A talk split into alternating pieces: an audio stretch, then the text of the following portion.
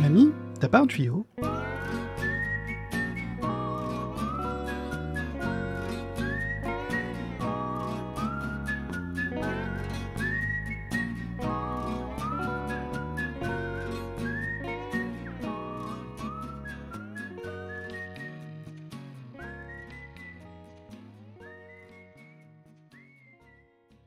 Bonjour et bienvenue dans la cybersécurité expliquée à ma grand-mère, le podcast qui explique la cybersécurité à ceux qui n'y comprennent rien. Eh bien, c'est l'été et ma grand-mère est partie en vacances. Elle m'a laissé tout seul, mais avant de partir, elle m'a donné un livre, Cybersecurity Myths and Misconceptions, qui signifie en français Mythes et idées reçues de la cybersécurité. C'est un ouvrage qui recense un grand nombre de clichés ou d'idées reçues sur la cybersécurité. Je vous indiquerai la référence de ce livre dans les commentaires de cet épisode. En attendant son retour, je vous propose d'examiner l'une de ces idées reçues et de comprendre pourquoi elle est incorrecte en quelques minutes. Aujourd'hui, l'idée reçue est les adresses IP permettent d'identifier une machine à coup sûr. Beaucoup de personnes pensent qu'une adresse IP permet d'identifier une machine de manière unique. Cependant, ce n'est pas toujours le cas, et voici pourquoi. Pour rappel, une adresse IP permet d'identifier l'expéditeur ou le destinataire d'un message. Toutefois, un expéditeur ou un destinataire n'est pas toujours facile à identifier. En effet, une connexion ne réfère pas forcément à une machine unique, mais parfois à un ensemble de machines. L'un des exemples les plus connus est l'adresse IP 1.1.1.1. Cette adresse est probablement l'une des plus populaires dans le monde, car appartient à un DNS très réputé. Un DNS fonctionne comme un annuaire. Vous lui fournissez l'URL d'un site web, et il vous donne son adresse IP. Évidemment, dans le cas du DNS le plus connu du monde, il n'y a pas qu'une seule machine. Cet exemple illustre parfaitement qu'une simple adresse IP cache beaucoup de complexité.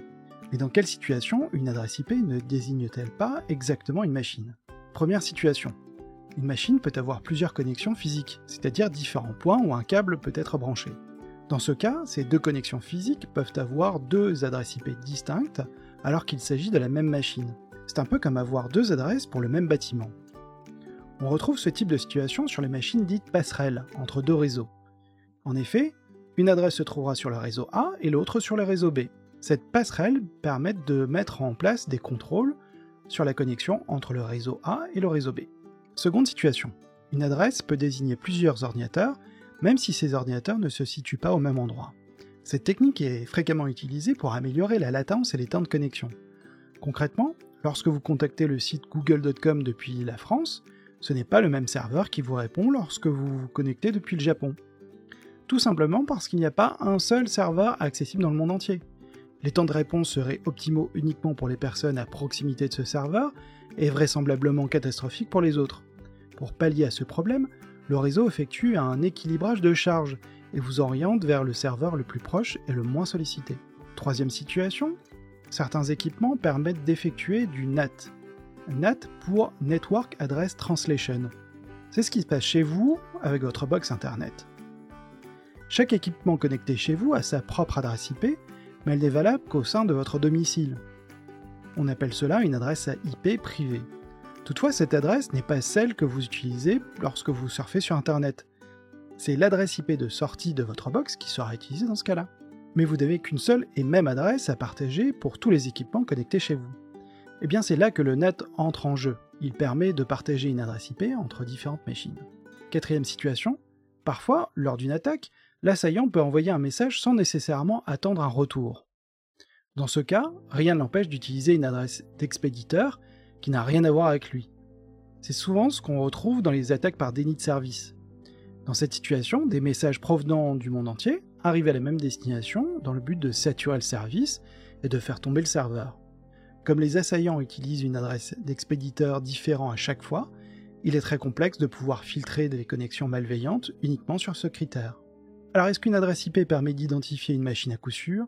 Eh bien pas vraiment en fait. Cela dépend beaucoup du contexte dans lequel vous vous trouvez.